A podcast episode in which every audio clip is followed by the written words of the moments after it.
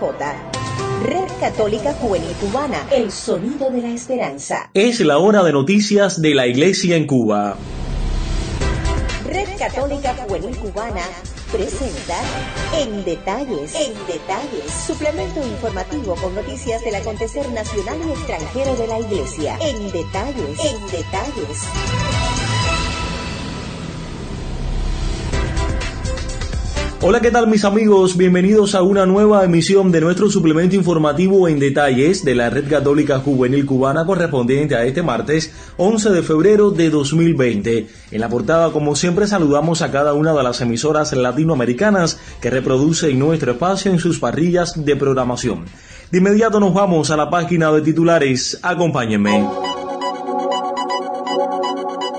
Hoy se celebra la vigésima octava Jornada Mundial del Enfermo. Celebran en la diócesis de Pinal del Río la festividad de Nuestra Señora de Lourdes y un día como hoy Benedicto XVI renunció al pontificado. Como siempre les invito a una pausa antes de ampliar estas y otras informaciones. A todos muchísimas gracias por la preferencia y buena sintonía. Si quieres escuchar en detalles nuestro suplemento informativo con noticias del acontecer nacional y extranjero de la Iglesia Católica en Cuba, puedes escribirnos al WhatsApp más 53 58 3702 97. Somos un equipo que pensamos en ti.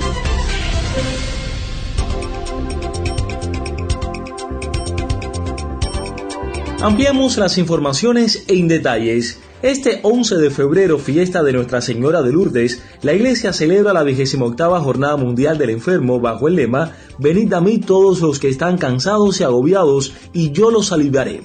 Para conocer más, Elena María Prieto nos acerca al tema. Bienvenida, te escuchamos todos. Sí, Jorgito, gracias. Este 11 de febrero, fiesta de Nuestra Señora de Lourdes, la Iglesia celebra la vigésima octava Jornada Mundial del Enfermo bajo el lema Venid a mí todos los que estáis cansados y agobiados y yo los aliviaré. Mateo 11, versículo 28. En esta Jornada Mundial del Enfermo, el Papa Francisco recuerda que Jesús dirige una invitación a los enfermos y a los oprimidos, a los pobres que sabe que dependen completamente de Dios y queridos por el peso de la prueba, necesitan ser curados, y a quien siente angustia por su propia fragilidad, dolor y debilidad, no impone leyes, sino que ofrece su misericordia, es decir, su persona salvadora. A causa de la enfermedad estáis de modo particular entre quienes, cansados y agobiados, atraen la mirada y el corazón de Jesús. Precisa en el mensaje y destaca que será en Él en quien encuentren la fuerza para afrontar las inquietudes y las preguntas que surgen en vosotros en esta noche del cuerpo y del espíritu. A los agentes sanitarios, el Papa Francisco les recuerda que actúan con competencia haciendo sentir la presencia de Cristo que ofrece consuelo y se hace cargo de la persona enferma curando sus heridas. También animó a los médicos y enfermeros a tener siempre presente en sus acciones la dignidad y la vida de la persona, sin ceder a actos que lleven a la eutanasia, al suicidio asistido o a poner fin a la vida, ni siquiera cuando el estado de la enfermedad sea irreversible. La vida debe ser acogida, tutelada, respetada y servida desde que surge hasta que termina. Lo requieren simultáneamente tanto la razón como la fe en Dios, autor de la vida. Precisó en el mensaje y subrayó que en algunas ocasiones la objeción de conciencia es una elección necesaria para ser coherentes con el sí a la vida y a la persona. De lunes a sábado por la Red Católica Juvenil Cubana presentamos En Detalles. Compendio informativo con noticias nacionales y extranjeras de la Iglesia.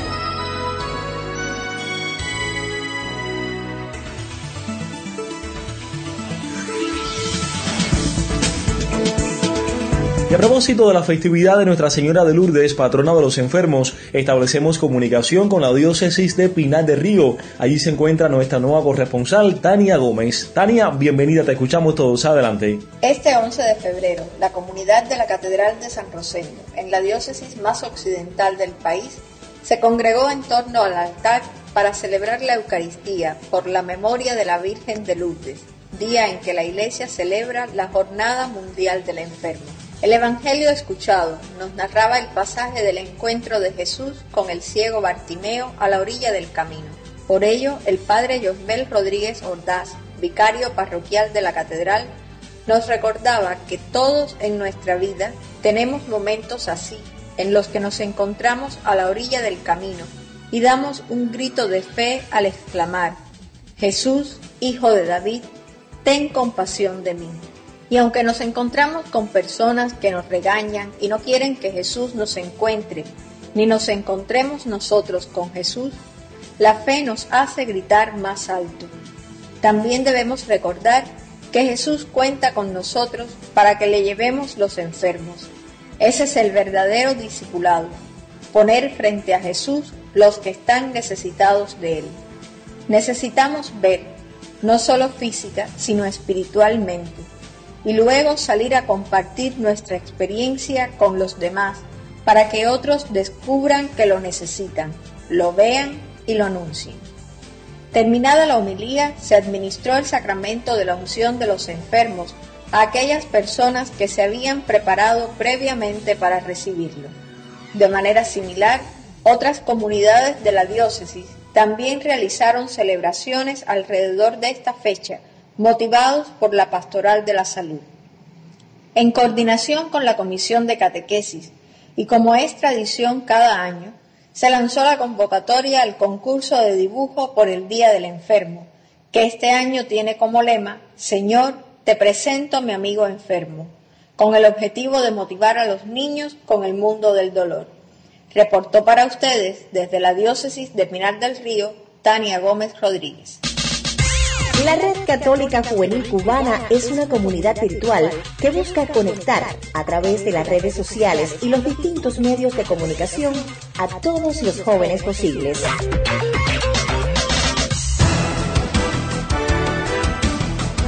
Mis amigos, retomamos el acontecer internacional. En una sorprendente e histórica decisión ocurrida hace siete años, el 11 de febrero de 2013, el Papa Benedicto XVI anunciaba su renuncia al pontificado. Kevin Torres amplía en detalles. Muchas gracias, Jorgito. En una sorprendente e histórica decisión ocurrida hace siete años, el 11 de febrero de 2013, el Papa Benedicto XVI anunció su renuncia al pontificado. El Papa Benedicto XVI estaba por cumplir 86 años y dijo que debido a su avanzada edad ya no tenía fuerzas para ejercer de forma adecuada el ministerio petrino. Ese día señaló además que desde el 28 de febrero de 2013, a partir de las 8 pm, hora de Roma, la sede de Pedro quedaría vacante. Benedicto XVI, que no anticipó su decisión, anunció su renuncia durante el consistorio público para las canonizaciones de las 800 mártires de Otranto, la Madre Laura, la primera santa colombiana y la Madre Lupita de México. Antes del anuncio, dijo a los presentes que iba a tomar una decisión de gran importancia para la vida de la Iglesia. El cardenal Ángelo Sodano, decano del Colegio Cardenalicio y por años secretario de Estado del Vaticano durante el pontificado de Juan Pablo II, dijo tras el anuncio que estamos incrédulos ante sus palabras. En nombre de todos nosotros los cardenales, estamos cercanos a usted en este momento como lo hemos estado en estos ocho luminosos años de su pontificado. Así, el 28 de febrero de 2013, a las 8 pm, hora local, la sede de Pedro quedó vacante. Hasta el 13 de marzo de ese año fue elegido en el cónclave el cardenal Jorge Mario Belgoglio, que asumió el nombre de Francisco. Ha sido Kevin Torres para el suplemento informativo En Detalles. Muchas gracias. Estás escuchando En Detalles, suplemento informativo de la Red Católica Juvenil Cubana. Gracias por la preferencia. Seguimos conectados con el acontecer internacional. Hoy es un día memorable. Este martes 11 de febrero de 2020 se cumplen 91 años de la firma de los pactos lateranenses entre el Reino de Italia y la Santa Sede que permitieron la creación del Estado de la Ciudad del Vaticano. Néstor Toledo llega a esta hora con otros detalles. Bienvenido Néstor, te escuchamos todos. Gracias Jorge, un saludo para ti, para todos los amigos oyentes que están en sintonía con nuestro boletín.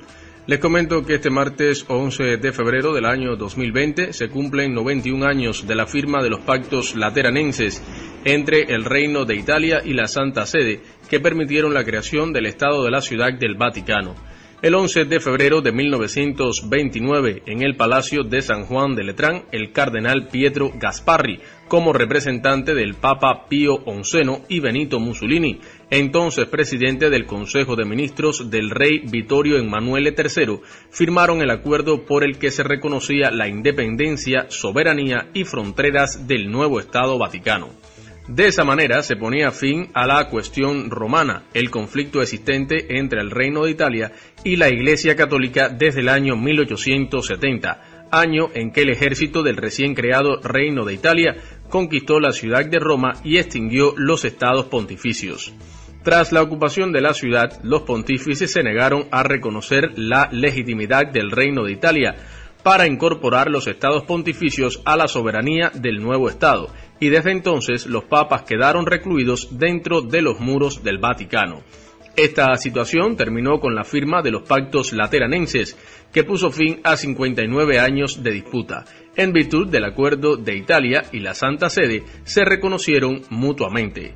Tras la caída del régimen fascista de Mussolini, la caída de la monarquía y la proclamación de la República Italiana, al finalizar la Segunda Guerra Mundial, los pactos lateranenses se incorporaron a la Constitución de 1948 y quedaron de ese modo blindados. Los pactos lateranenses reconocen la soberanía del pontífice sobre un territorio independiente de 44 hectáreas, principalmente la Basílica y la Plaza de San Pedro, también los jardines y los museos del Vaticano, y todas las dependencias incluidas dentro de las murallas vaticanas. Además, también se reconocen una serie de lugares extraterritoriales de soberanía vaticana, entre los que están las basílicas pontificias de San Juan de Letrán, Santa María Mayor y San Pablo Extramuro o el Palacio y Villas Pontificias de Castel Gandolfo. Para este espacio les comentó Néstor Toledo. Fueron titulares en esta emisión que hoy se celebra la 28 Jornada Mundial del Enfermo. Celebran en la diócesis de Pinar del Río la festividad de Nuestra Señora de Lourdes y un día como hoy Benedicto XVI renunció al pontificado.